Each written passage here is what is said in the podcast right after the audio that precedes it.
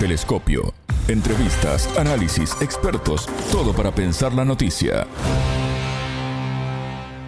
¿Podrá América Latina defender sus intereses y evitar la influencia extranjera? Bienvenidos. Esto es Telescopio. Es un gusto recibirlos. Somos Alejandra Patrón y Martín González.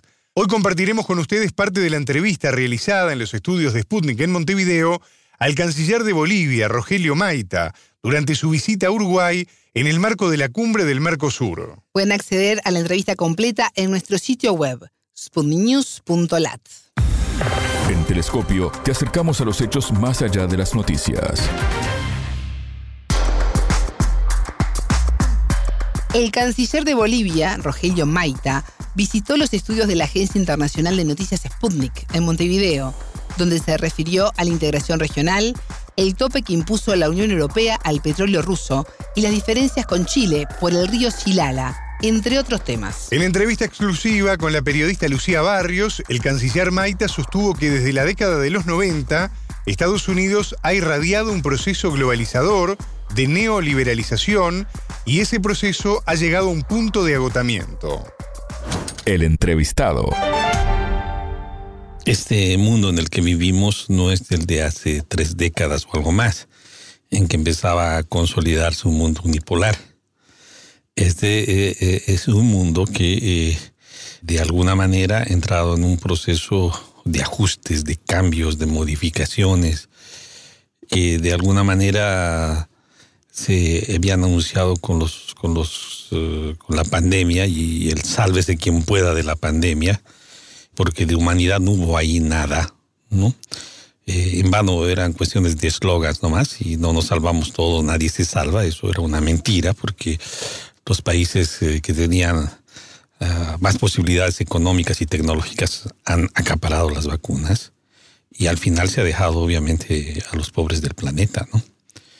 Y ese mundo que, que, hemos visto ahí eh, desfigurado, ¿ya? en el espejo de la humanidad, o sea, ha seguido su curso a otro momento trascendental eh, con los eh, con la operación militar especial que ha iniciado la Federación Rusa en Europa del Este, que de alguna manera ha puesto a prueba eh, el sistema, por un lado multilateral, y el, el, multilateralismo en este momento está haciendo aguas por todos lados, ¿ya? no nos está haciendo la herramienta que necesitamos en este momento. Eh, y por otro, en términos concretos, estamos viendo el, surgimiento de un nuevo orden mundial. ¿ya? Eh, no, es un, no, es, un reseteo, digamos, ¿no? E, e, es, es, un cambio nomás. Estamos viendo que, se, que este mundo dipolar eh, eventualmente puede ser multipolar, ¿no? Es reconfiguración de, de, de fuerzas, y de repente la revitalización de criterios geopolíticos, geoeconómicos que adquieren eh, más fuerza, ¿no? más vigencia. Probablemente han estado ahí, se han tenido en cuenta, pero en este momento más, más aún todavía. ¿no? Y en este mundo, tal como está en este momento, lo que estamos viendo también es que se da un proceso de transformaciones del proceso de globalización que veníamos encarando en la década del, del 90, o sea, desde los Estados Unidos se ha irradiado un proceso globalizador eh, de neoliberalización, ¿no?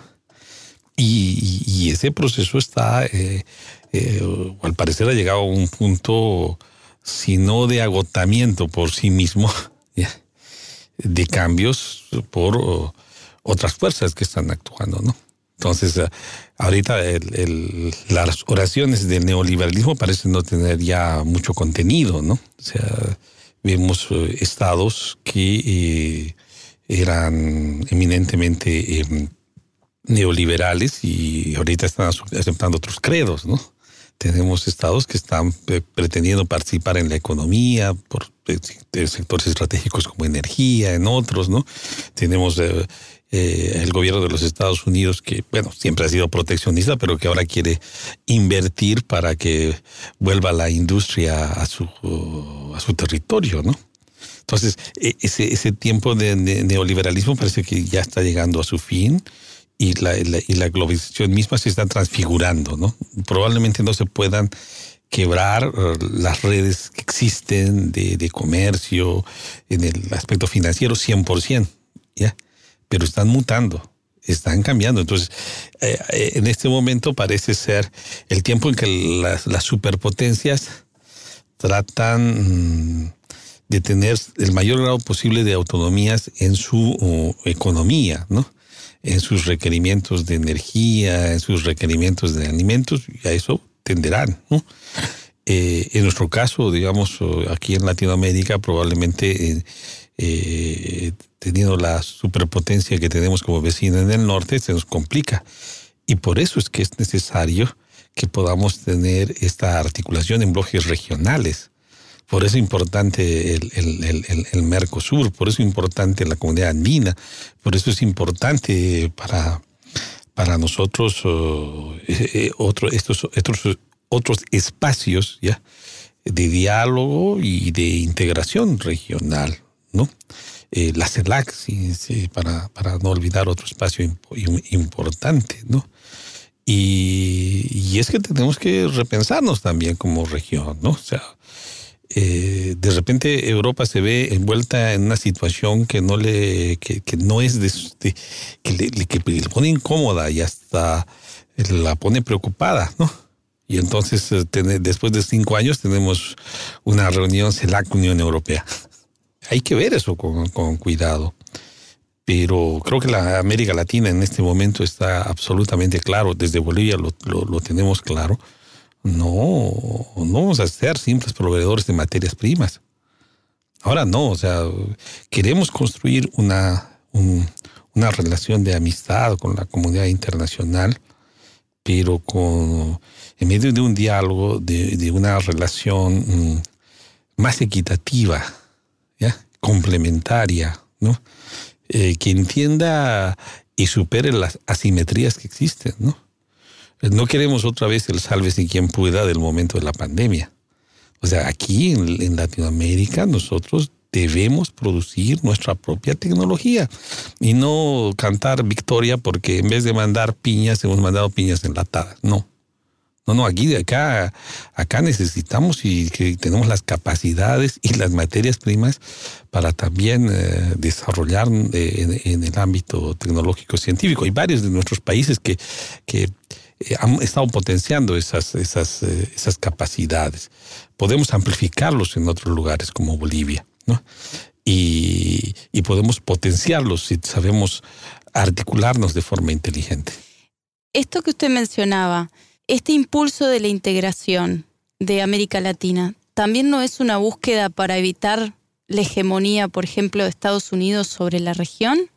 ¿De que sea más libre es que sería importante para poder evadir la mala influencia de, una superpotencia que tenemos como vecino, como es Estados Unidos, pero también otras influencias.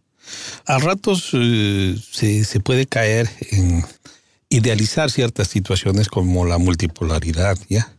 Y la verdad que América Latina ha leído muy mal con, la, con la multipolaridad o la bipolaridad que existía en el tiempo de la conflagración de la Guerra Fría ¿no? entre la ex-URSS y los Estados Unidos. En ese tiempo, bajo el discurso de la doctrina de la seguridad nacional, Estados Unidos ya, ha eh, eh, validado, legitimado y operado golpes de Estado militares en toda Latinoamérica. Ahí no se hablaba de derechos humanos, se asesinaba, se desaparecía, se torturaba en medio de esa conflagración por polaridades que existían, ¿no? Definitivamente, Latinoamérica no le ha ido bien con eso de las polaridades eh, ni las hegemonías. Entonces, eh, eh, más que ahora, precisamente por lo aprendido de la historia, es que nosotros deberíamos buscar la articulación regional para no ser devorados por alguna de las polaridades. y, sometidos. Está, en juego nuestra, nuestra independencia, nuestra soberanía, y porque eh, si es que no terminamos en términos políticos eh, sometidos, podemos también terminarlo en términos tecnológicos, ¿no? Eh, no podemos no podemos permitir eso por el bienestar de nuestros pueblos. Bolivia inauguró hace unos meses el complejo Ciclotrón, radiofarmacia preclínica y el Centro Multipropósito de Irradiación. Ambas instalaciones forman parte del Centro de Investigación y Desarrollo en Tecnología Nuclear que construye la corporación estatal Rosatom de Rusia. Usted mencionaba eh, con respecto a la cooperación entre Rusia y Bolivia el Centro de Investigación y Desarrollo en Tecnología Nuclear, que está siendo impulsado también por la Corporación Estatal Rosatom de Rusia. ¿Cómo definiría esta cooperación? ¿Cree que podrían haber cooperaciones similares con Rusia? Nosotros estamos abiertos a tener cooperación con todas las naciones del mundo. Esa es nuestra posición. Y eh, abiertos eh, a un relacionamiento amplio bajo, bajo la base del respeto de nuestra soberanía y autodeterminación. Sobre esa base eh, exploramos eh, posibilidades de vinculación económica, de cooperación, mm, eh, en, el sentido más amplio. El 22 de septiembre, el presidente de Rusia, Vladimir Putin, insistió en, la invitación de que el presidente boliviano vaya a Moscú. ¿Se ha tratado este tema en, Bolivia? ¿Hay alguna posibilidad de que el presidente boliviano próximamente esté yendo a Rusia? Bueno, es una, invitación que recíprocamente se la han realizado hace ya, creo que para, para el inicios del 2021, ¿no? Eh, pero por el momento la recargada agenda del presidente Arce hace que no se haya podido concretar, bueno, pero no hay nada dicho en el futuro, ¿no? O sea que podría darse en el futuro son, son posibilidades. La invitación se ha extendido recíprocamente también. Eh, los mandatarios siempre tienen agendas muy ocupadas, pero a veces consumidas por las cuestiones internas, ¿no? Pero siempre son posibilidades. ¿Cuál es la posición de Bolivia con respecto a la propuesta de la Unión Europea y del Grupo de los Siete de topiar el precio del petróleo ruso? Bueno, o sea, eh, no tenemos, no tenemos mayores opiniones, ¿no? O sea, creo que eso es, cada estado es, eh, es eh, soberano para tomar sus, sus determinaciones, ¿no? Si alguien no quiere pagar más allá de un tope por determinado producto, puede intentarlo, ¿no? Será, creo que ahí decisión de, de quien puede vender, si se lo vende al tope o, no le vende o, o, busca otro mercado, pero eso no, no nos no nos atañe a nosotros. Maita se refiere además al fallo de la Corte Internacional de Justicia de Naciones Unidas en la disputa entre Chile y Bolivia por el río Silala, que nace en el municipio boliviano de Potosí y cruza la frontera hacia la región chilena de Antofagasta. El Silala es un, curso de agua internacional, ya que es identificado hace muchísimo tiempo atrás, más de un siglo, como tal. Y ocurrió en el momento de la historia de Bolivia una situación muy negativa en medio de las ambiciones económicas. ¿no? En la década del 90, precisamente influjo del neoliberalismo, en Bolivia se estaba privatizando todo, incluido el agua. Entonces hubieron personas que advirtieron que podía ser un buen negocio concesionarse las aguas del Silala para, para luego facturarle a Chile. Y construyeron para eso un mito que el Silala era solo un manantial y que el río había sido artificialmente creado, digamos. Cuando ahí existe evidencia histórica que como tal el curso de agua ha existido por lo menos más de un siglo. Entonces el Silala es un manantial, es cierto, que nace en territorio boliviano, es cierto, pero esas aguas discurren hacia la pendiente, que desde ese lugar de la frontera va hacia la frontera con Chile, ¿no? Entonces, eh, a fines de la década del 90 eh, se empezó a construir un mito de que eso era un manantial nada más, y, fue un mito difundido. Eh, Bolivia trató de resolver esta controversia en la agenda que, que, tuvo de 2006 para adelante con Chile, una agenda denominada de los 13 puntos, uno era el de las aguas del Silala, y ahí lo que se quedó como preacuerdo era que el agua, ah, bueno, no, sin saber, con, eh, sin evidencia científica si era un río efectivamente o solamente un manantial con un río artificial, ¿no? era lo mejor era hacer un estudio científico.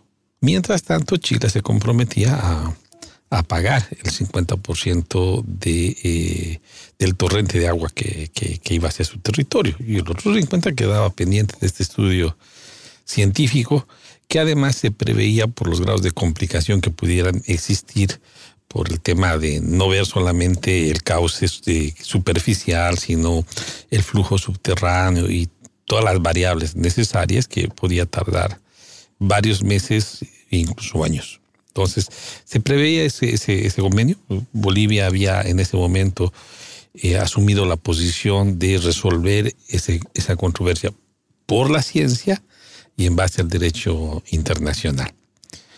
Eh, lastimosamente hubo posiciones muy uh, recalcitrantes en, Bolivia, fundamentalmente el Comité Cívico de Potosí, ¿no? Que no vio bien ese, ese, preacuerdo para que pudiera suscribirse. Eh, ellos habían asumido, digamos, el mito de que era un manantial y consideraban que ese preacuerdo podía limitar ese, derecho de, Potosí, de Bolivia en realidad, y además reclamaban lo que ellos consideraban la deuda histórica, vale decir, no solamente que se pague para el futuro, eh, sino que, se, que Chile pague lo que, lo que todo el tiempo que habrían estado utilizando esas aguas. Bueno, fue esa la, la, situación en 2009, no se pudo un recuerdo, y en medio de la tensión que existió entre Chile y Bolivia por la demanda marítima que presentó Bolivia en La Haya, eh, Chile definió, determinó presentar una demanda también ante La Haya para que se defina la naturaleza y el uso del agua del Silala, eso el año 2016. ¿no? En Bolivia en esa circunstancia actuó en la línea que ya se había tratado, que tenía que ser la ciencia y el derecho internacional que debía, que debía definir. Y contrató peritos, un peritaje especializado, el Instituto Hidráulico Danés, que después de dos años de estudio y, e investigación de campo, determinó que era un agua de curso internacional, ¿no? Y Bolivia aceptó esa, esa situación, pero Chile adicionalmente, en medio de su demanda, había establecido otras pretensiones, ¿no? también eh, Chile decía que eh, o quería que el tribunal, eh, la corte, declare que tenía derecho al uso actual por el 2016-2017 del, del, agua del Silal. Y en esa actualidad y hasta hoy en día, Chile realiza el uso del 100% del agua. Entonces, por eso nos, nos, opusimos ahí. la regla del derecho internacional es que se haga un uso equitativo y razonable por los países por los cuales fluye el agua. Y no solamente en beneficio de uno, eh, reclamamos también el derecho que teníamos a desmantelar esos canales que se habían construido eh, que ya se tenía claro que no era para una canalización artificial, sino que esos canales ayudaban a un flujo mejorado del agua. Telescopio. Ponemos en contexto la información. Esta fue parte de la entrevista realizada al canciller de Bolivia, Rogelio Maita. Pueden acceder a la nota completa por sputniknews.lat. Hasta aquí, Telescopio. La frase del día, ya lo saben, la escucharon en Telescopio. Todas las caras de la noticia en Telescopio. El gobierno de los Estados Unidos, que bueno, siempre ha sido proteccionista, pero que ahora quiere invertir para que vuelva la industria a su, a su territorio, ¿no? Entonces, e, ese, ese tiempo de neoliberalismo parece que ya está llegando a su fin y la, y la globalización misma se está transfigurando, ¿no? Telescopio. Un espacio para entender lo que sucede en el mundo.